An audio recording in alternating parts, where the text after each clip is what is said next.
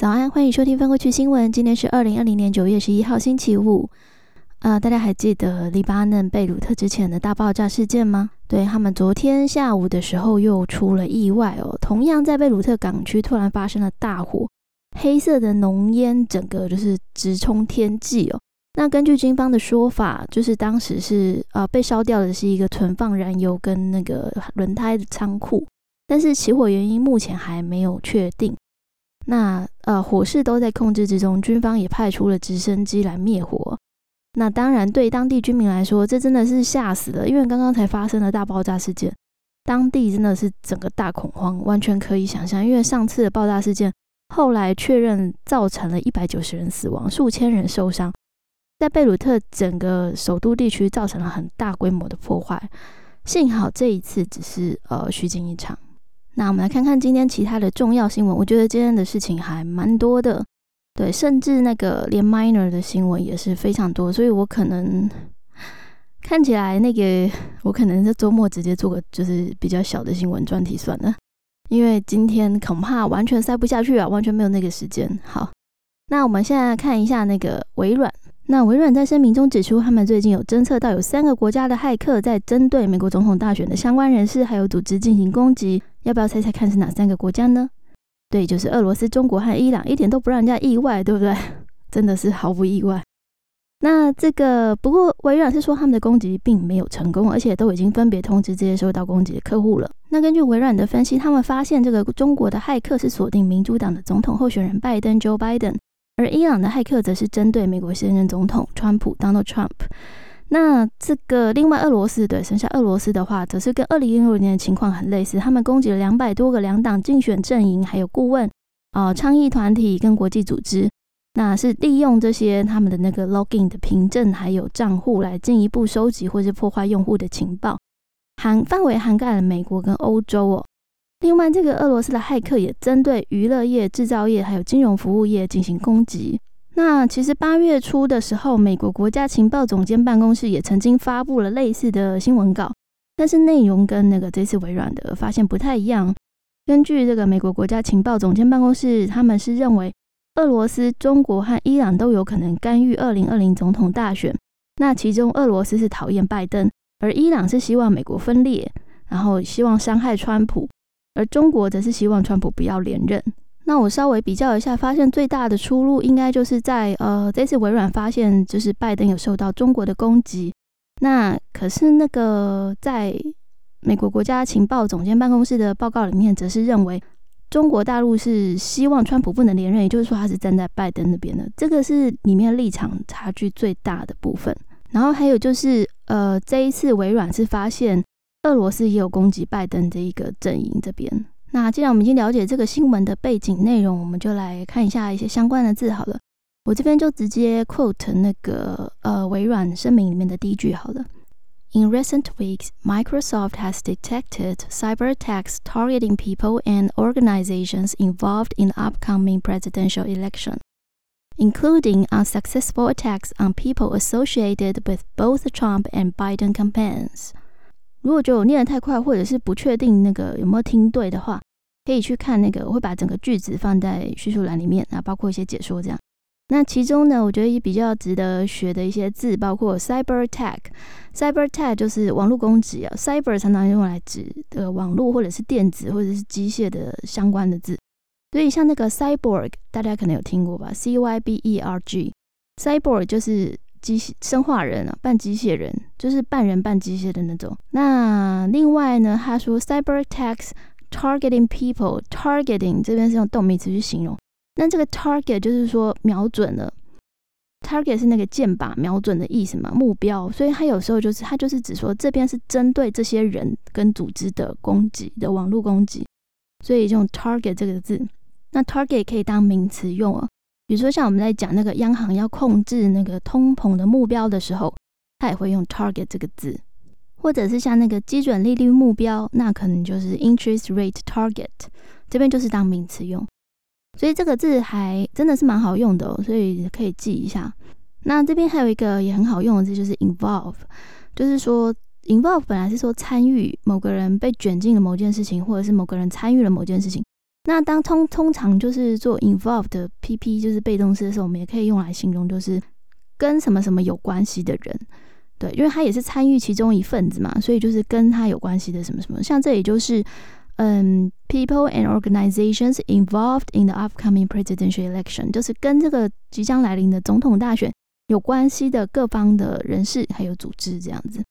Upcoming 也可以学一下，这个也是很好用。就 Upcoming 就是即将来临的，马上要来了，马上要出现的，就是 Upcoming。另外，我觉得还有个字也可以看一下，就是那个 Campaign。Campaign 这个字其实蛮好用的，它就是指一种专门发起的运动或者是活动，特别是指政治、商业或者是军事上面的。那像在这种只要它的 context 是选举的话，几乎都是选举造势的这个意思，就是它的竞选活动啊。对，Campaign 这里是指竞选活动的意思。那我们刚刚有提到，这一次这个骇客来自三个国家，包括了俄罗斯、中国和伊朗。三个里面，我们今天就会讲到两个，还有一个其实不是他今天没有戏份，是稍微没有那么重大的消息，所以会往后移哦。那我们就先来看这个中国跟伊朗的戏份好了。首先是中国，对，又是中国。中国和印度在这个边境上的摩擦。已经到了有点危险的程度了，因为据说中国已经调了好像五万，是不是五万的部队去那个边境，然后也派出了一些武器。原本他们在边境的共识是不能动用枪炮的，这是为什么？之前会看到他们采用原始人共识，是因为他们有之前有明文规定不可以动枪炮。这是根据就是双方一九九六年以来这个两国协议的一个默契哦。那当然，所以这就是为什么之前在这个。中国控诉印度方面鸣枪威胁这件事情，就让整个情势升高了。因为你等于打破了一个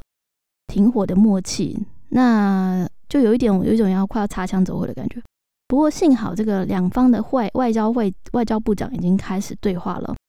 中国外交部长王毅跟印度外交部长苏杰生 （Subramanian 呃 j a s h a n k a 他们在十号的时候在莫斯科进行了双边会面。那会上终于达成了五点共识，诶，不过我老实说，这五点共识 真的还蛮白话。这第一点是不要让两国的分歧上升为争端，第二点是两方应该继续对话，然后尽快脱离这个部队的接触，保持必要距离。那第三点是双方要遵守现有的边境事务协议跟规定，避免事态升级。第四点就是要继续透过这个特别代表会晤的机制来保持沟通、协商中印边界的问题。第五点就是等到这个局势和缓了，双方要加速完成建立新的互信措施来维护边境的和平。那简单的说，就是我们都不想打，呃，我们不要让情况进一步的恶化，所以大家慢慢的撤离，各自撤离各自的部队，然后要遵守现有的协议，那继续对话来沟通，最后就是要建立新的。可能要谈新的条件来确保双方的和平。白话一点就是这样。印度最近的动作真的还蛮多的，哦他们的外交部长跑去莫斯科跟王毅谈，那这个他们的外交部次长就透过视讯跟那个澳洲还有法国的外交代表来进行了一个呃强化印太地区合作的讨论哦。那这是首届的印法澳三边对话哦。那会上的主题包括因应中国在印太地区快速扩张军事实力，影响了区域和平和稳定，所以他们讨论了这个印太海上安全合作，还有如何维持这个有弹性的全球供应链问题。这个印法澳三边对话呢，将来会每年举行哦。那它基本上是用为又为了要补强这个美印日澳四边安全对话机制，也就是 Quad Q U A D。那这个 Q U A D 的宗旨呢，基本上就是以区域安全结盟的方式。来对抗中国在当这个区域的这个军事扩张活动。另外，这个印度总理莫迪也在昨天跟日本首相安倍晋三通过电话会谈，签署了相互提供物资和服务的协定，进而呃要确保这个印太的和平安全了。那其实之前印度已经跟美国和澳洲都签了类似的协定，就是说在这个四方安全对话 QUAD 里面，印度已经跟其他的这个成员国都已经签了这样子的协定了。那这个协议呢？呃，让双方可以在必要的时候使用对方的军事基地和设施来取得后勤的支援。它的全名是 Agreement on Reciprocal Provision of Supplies and Services。那这个我里面想讲的是那个 reciprocal 这个字，这个字很好用，就是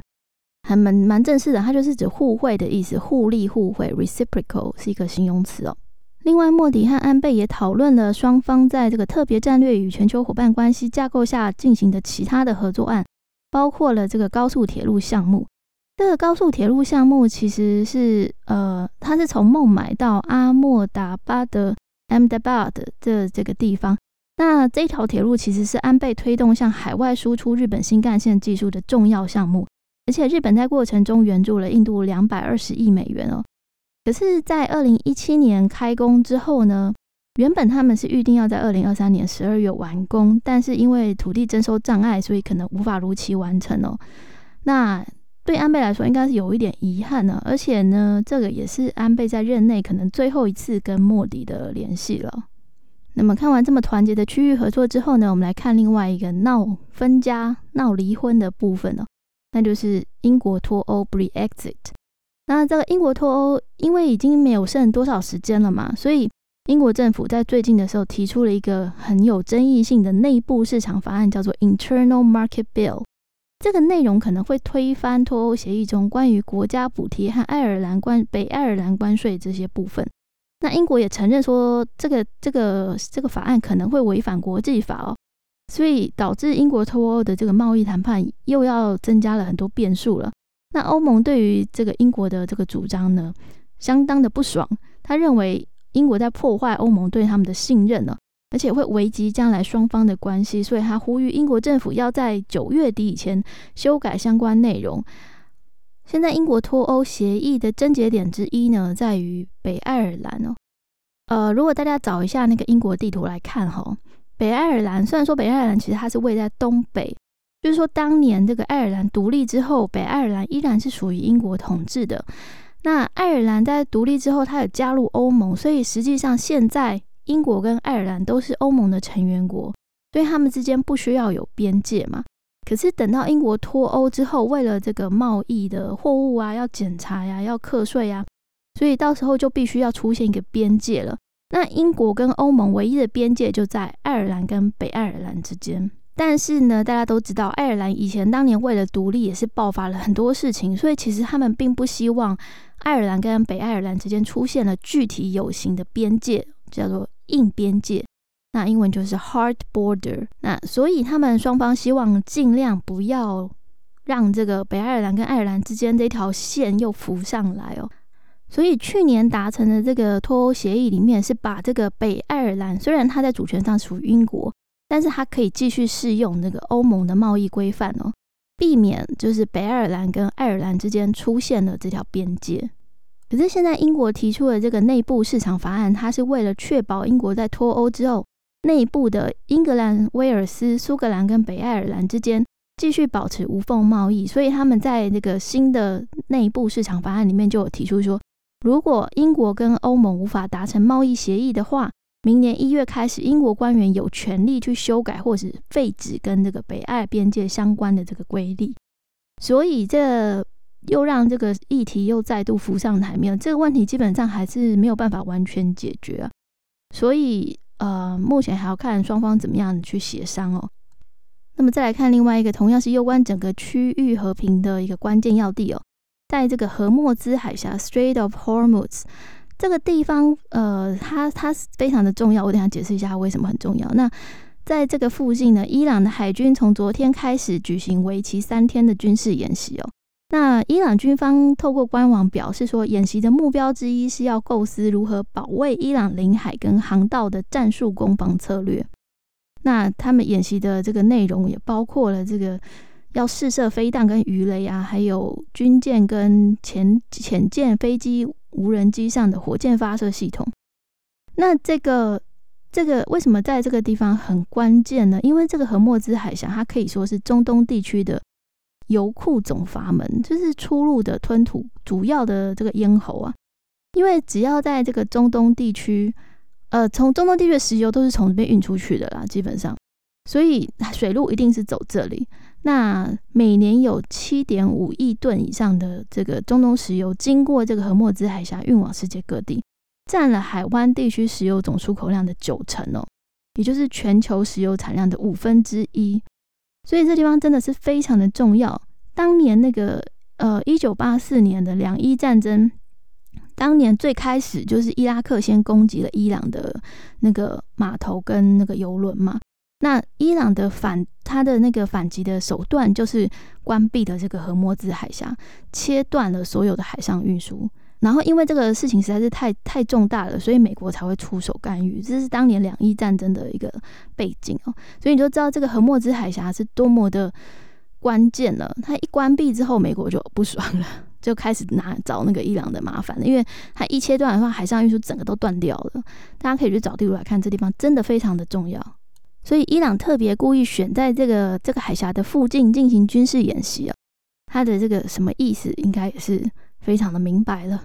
那么我们刚刚都提到了美国了嘛，对不对？我们现在来看一下美国跟中国之间的口水战，真的是好多战场啊，打不完。那最新的一个战场是在联合国安理会哦，大家好久不见的耿爽 出来了，他又要不爽了。对，那这一次的话呢，是美国方面的代表先开炮的，叫做。美国驻联合国代表团政治协商员韩特 （Ronnie Hunter） 他首先在这个发言的时候批评中国对外隐匿真相，所以导致这个疫情才会大爆发，所以认为各界应该要追究中国的责任哦。那而且又批评中国说一直推卸责任，把自己说成是英雄。然后除了这个疫情之外，北京还在新疆侵害了少数民族的人权，在香港压迫民主。然后基本上把所有那个疫情的造成的各种的这个不便，或者是损失，或者是伤害，全部都呃指责，就是都是中国应该要负责的。另外，这个韩特还开炮，就是批评这个世界卫生组织 W W H O，说是为当时当时在这个疫情爆发之初处理不当了，才会导致疫情恶化。所以他认为这个敦促世卫要改革，展现不受中共影响的独立性啊。而且世卫也欠缺这个独立透明的救责机制，所以川普才会决定要让美国退出这那个 WHO 这个组织哦。那对于这个韩特这个炮声隆隆，那那个我们的耿爽先生当然就很不爽了，所以耿爽就发明发表了一个非常惊人的言论，他说韩特是利用这个联合国安理会的场合散播政治病毒，然后这个他的发言完全就是充满了政治恶意和肆意的攻击。中国方面非常的公开透明又负责任，所以才能在短时间内控制住疫情。然后表啊，基本上这些大家都听过了，我就不重复了哈。反正中国的论调都是一样的。最后呢，就是一样重申北京的一贯立场：中国内政不容他国干涉啊，我们强烈的反对。好，那基本上耿爽这一次啊了无新意啊，让我个人有一点点失望。你们可不可以变一些新的说辞出来呢？不然大家都真的是都听腻了。而且这个战场还没有完呢，他们还除了这个联合国理事会、安理会之外，他们也吵到了这个东协的东亚峰会上哦。那这次出战的这个选手呢，是美国国务卿庞佩奥 （Mike Pompeo） 跟中国的外交部长王毅，好像都是这些熟面孔哈。最近真的是外交军事真的各种摩擦不断。好的，那庞佩奥呢，大家都知道，还有是大炮一枚嘛。所以他在这个会议上就批评中国都在欺负邻国、孤立啊、霸凌其他的国家，那也批评那个中国在南海进行这个岛屿军事化的行动啊。所以他们之前不是已经列了，美国之前已经列了二十四家这个供中国国企，把它列入制裁黑名单吗？因为他们协助这个岛屿的南海岛屿军事化的这个任务。所以呢，那今天那个呃，昨天庞佩奥还有在会上呼吁东亚、东南亚国家要跟这些企业切断关系。然后来反抗这个中国的这个欺压哦。那么这个峰会的东道主，因为基本上是越南主办啦，不过这次是透过视讯会议举行。那这个东道主国家呃越南，他也说这个对于近来这个南海军事化严重关切哦。不过这个中国方面当然是不甩啦，中国就这个外交部长王毅就说，真正的坏蛋是美国。王毅是这么说的，他说：“中美国是出于自身的政治需要来直接介入这个当地这个区域的领土和海洋争端哦，不断炫耀武力强化军事部署，正在成为南海军事化的最大推手。”那其实，在前一天呢，庞佩奥还批评了这个中共的党媒《人民日报》，拒绝刊登美国驻中国大使的投书哦，然后中国外交官却可以任意投书美国媒体，呃，这个其实还蛮好笑的。就是连这种事情都要拿出来发挥，那这个这个中国外交部跟人民日报就就说庞佩奥庞佩奥是在找茬，说他们有权拒刊抹黑的文章。然后，这个中国外交部发言人赵立坚呢，也在记者会上回应说，他们不刊登呢，是因为文章内容错漏百出，跟事实严重不符，充斥对中方的恶毒攻击抹黑。好了，我觉得刚刚最后一则，我们就当做八卦看听一听就好了，因为其实吵到后来已经没有什么实质的内容，人家报社要不要刊登那是他的 自由啊，对啊，所以我觉得他拿这个来吵也是蛮好笑的，反正他怎样就是刁中国就对了。好。那我们同样来看另外一个也是比较轻松一点的八卦，呃，这一次是朝鲜哦，北韩。我们平常现在比较少谈到北韩了，因为基本上北韩都是传言的，传言我会摆在比较后面的位置。但是北韩的状况基本上几乎没有什么是可以客观证实的，通常都是 hearsay，就是这个 hearsay 的意思呢，就是没有实证的一个传闻呢，它只是听来的。那如果你有看那种呃影集啊，或者是电影描述那种法庭攻防战，当那个证人在作证的时候说：“我听说他们两个有一腿啊。”这时候律师就会站起来说：“Hearsay, objection, hearsay。”那这个意思就是说，他要提出异议，因为这个是没有证据可以证明这个证人说的话是真的，他只是听来的，甚至证人他也不是说他亲自看到了什么事情，或者是经历了什么事情。他只是讲他听来的东西，这是没有办法验证的，没有办法从这个 context 下面去认确认它的真实性的，所以他要提出异议。那这里帮你讲的用词就是 hearsay，就是说传闻的意思。这次的消息来源是不是可靠呢？可能就见仁见智了。就是美国总统川普本人，当时川普他在推文中突然讲了这个金正恩，他说 Kim Jong Un 这个 is in good health，他现在身体和健康状况很好哦，不要低估他这样子。我其实其实我有点不知道他为什么呃要突然讲这件事情，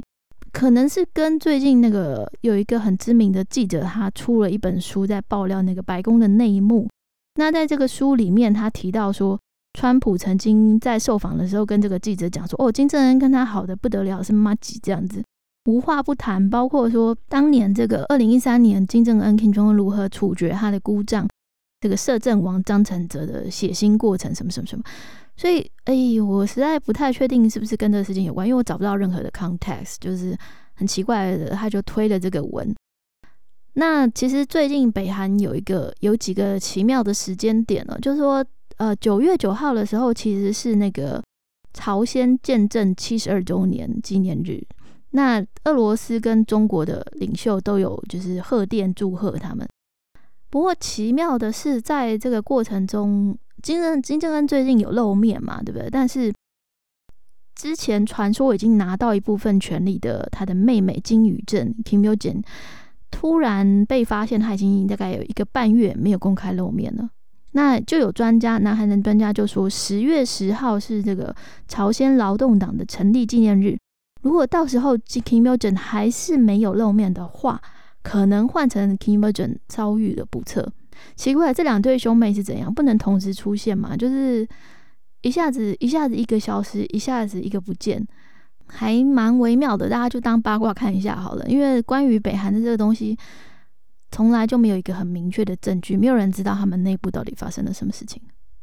那么接下来很快来看一下全球疫情概况。首先是东京都政府，他们在十号举行了疫情监控会议，认为现在这个新增确诊案例已经开始明显的减少了。那考量兼顾防疫跟经济社会活动，他们原本是规定那个有提供酒类的餐饮店必须要提前打烊。那现在这个措施会按照原本规划的日程，在十五号如期解禁哦。另外，日本放送协会 NHK 也决定了他们这个新年前夕的大型音乐节目晚会，就是红白歌唱，大家常知道常说的那个红白啊。今年为了这个，因为疫情的关系，决定不开放观众进场。这个是红白自一九五一年开始播出以来第一次采取闭门的方式举办。至于这个日本的邻居韩国，则是新增确诊数连续八天维持在一百多例，这个减少的速度有明显的放缓了。另外，又有爆发另新一起的这个医院群聚感染案例哦。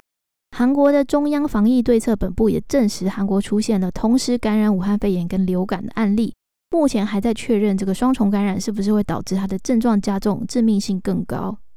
另外，在印尼则是首都的雅加达医疗能量已经逼近了极限了。为了降低这个感染的速度，所以雅加达决定从十四号开始恢复软性封城。除了十一种必要行业之外，大家都要从家里远距上班，所有的娱乐场所也都必须要关闭。那目前为止，这个印尼已经有累计八千四百五十六人死亡。是东南亚染疫死亡人数最多的国家。另外，在这个疫情最严重的美国，纽约州长决定要在三十号的时候解除餐厅的室内用餐禁令，但是这个可容纳人数只有原本的四分之一哦。就说假设你原本餐厅可以容纳一百个人，现在开始解禁之后，只能容纳十分之一哦，只能容纳二十五这样子。那另外，这个从那个进门量体温，还有登记联络资讯这些基本的措施都还是要做。那加州官员则是宣布，原本三十月三十一号是传统的万圣节嘛，今年呢就不能举行派对了。而且呢，那个原本那个小孩子不是会每一户每一户这样敲门说 trick or treat，呃，不给糖就捣蛋这样子。那今年呢，没有蛋也没有糖了。那另外在这个疫苗方面呢，先前那个英国的药厂阿斯特捷利康 （AstraZeneca） 跟牛津和大学合作开发的那个疫苗呢。一度喊停啊，说原本受试者有不好的反应，但是不知道为什么，英国金融时报他说，消息人士透露，下周开始有希望可以恢复这个疫苗的实验，但是他并没有提到就是关键在哪里，他并没有说原因啊，所以就大家就姑且听之，看一下是不是真的有可能败部复活好了。而在菲律宾呢，据说是为了要换取这个美国研发的疫苗啊。菲律宾总统杜特蒂 （Duterte） 他决定要特赦一个美军陆战队队员哦。那这名美军陆战队队员，哎，他做了很不好的事情呢。他在二零一四年的时候，在菲律宾杀害了一名跨性别的女子哦。那当时其实这个案件就已经引发当地的那种反美情绪了。那这一次，因为这个杜特地决定要特赦他，而且理由既然是要换疫苗。当地的这个 LGBTQ 的这个团体就大为不满，已经开始发动了抗议哦。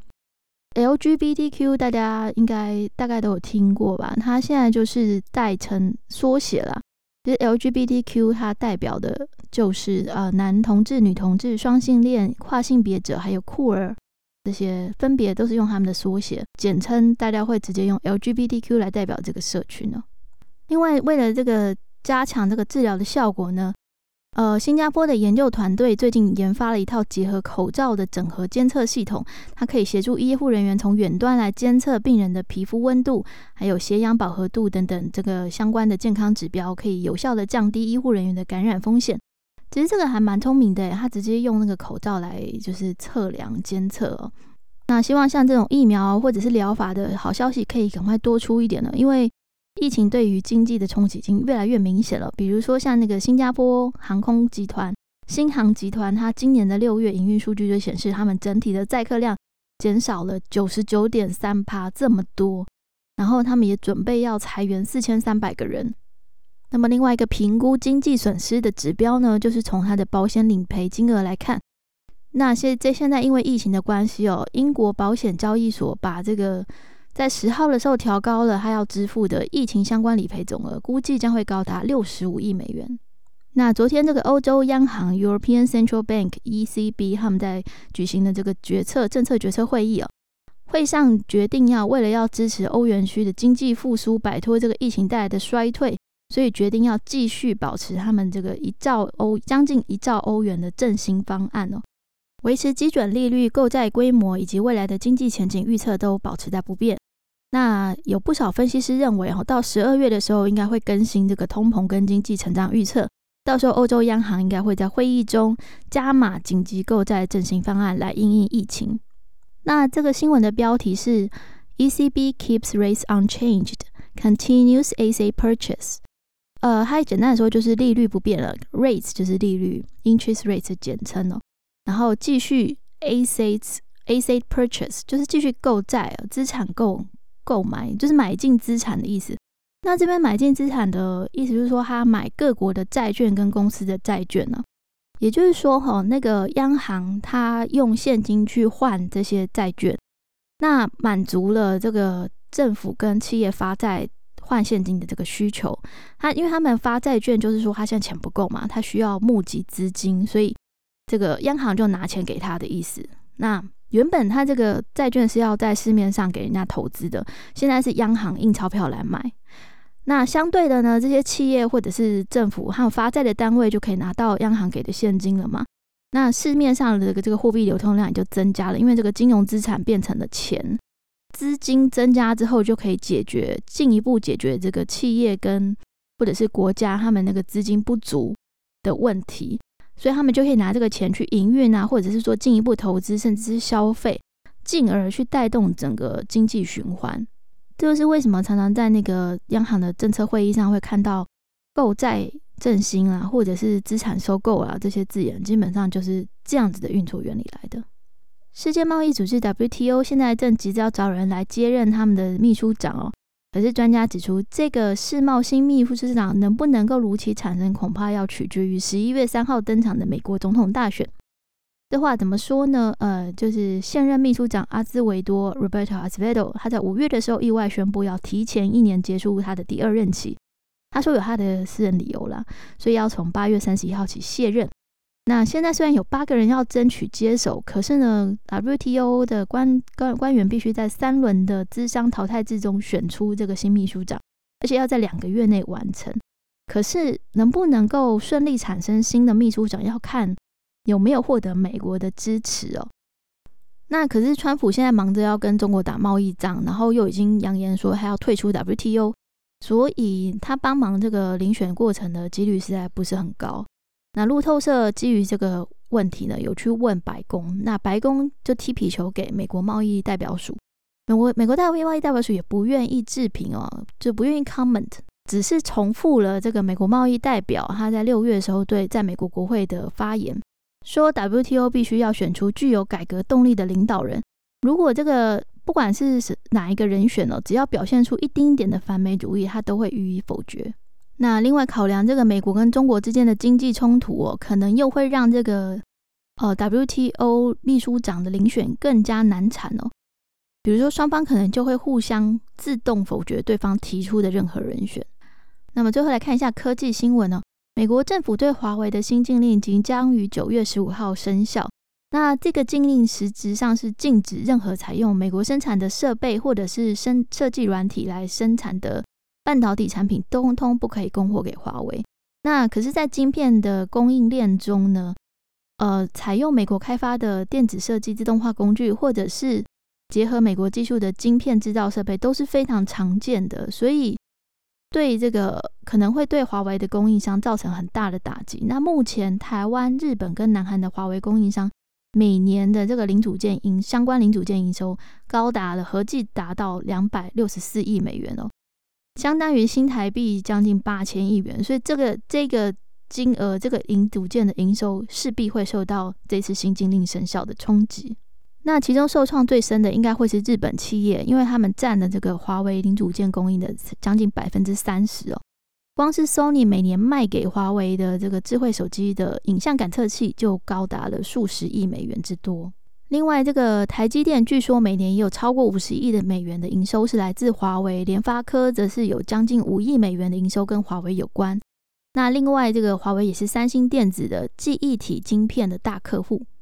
那因为美国商务部也说可以申请，就是华为禁令的豁免，所以现在 Sony 这些企业都在考虑是不是要申请这个出货给华为的许可。联发科方面则是已表示已经提交了申请，但是这个日本的专家也指出说，除非有特殊的状况，不然要取得这个许可难度可能会非常的高。那虽然这个华为遭到了美国的强力封杀，不过他们在昨天召开的华为开发者大会上，还是发布了蛮多重点哦。比如说，他们要推出这个搜寻引擎，叫做华为 Research，主攻那个行动市场。那外界认为应该是要挑战这个百度的独大地位哦。另外，华为也说，他们的这个手机销售呢，在上半年的出货量达到一点零五亿只哦。那也准备要在明年的时候，让华为的手机全面搭载新的鸿蒙二点零的系统。那除了智慧荧幕之外呢，后续包括平板、手表在内等产品也会搭载这个新的系统。这个宏维二点零系统是他们自己开发的作业系统，是为了替代这个被美国禁止禁用的这个 Google 服务。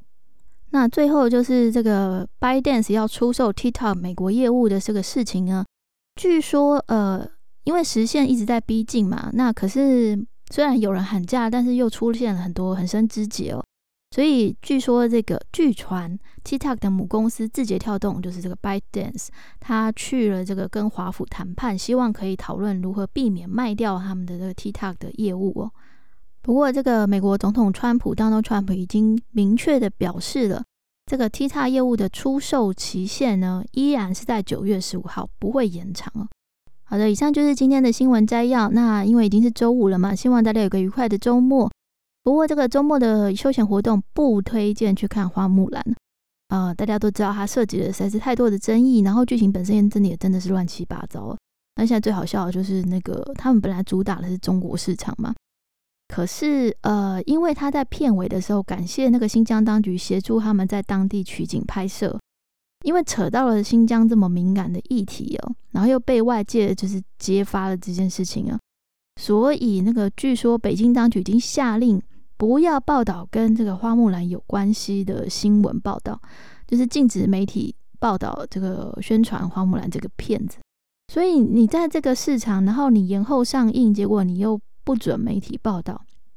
我不知道中国还会不会是最大赢家了，但是我知道迪士尼绝对是最大的输家。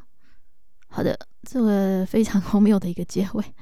那谢谢收听，我们下次见喽，我是拍，拜拜。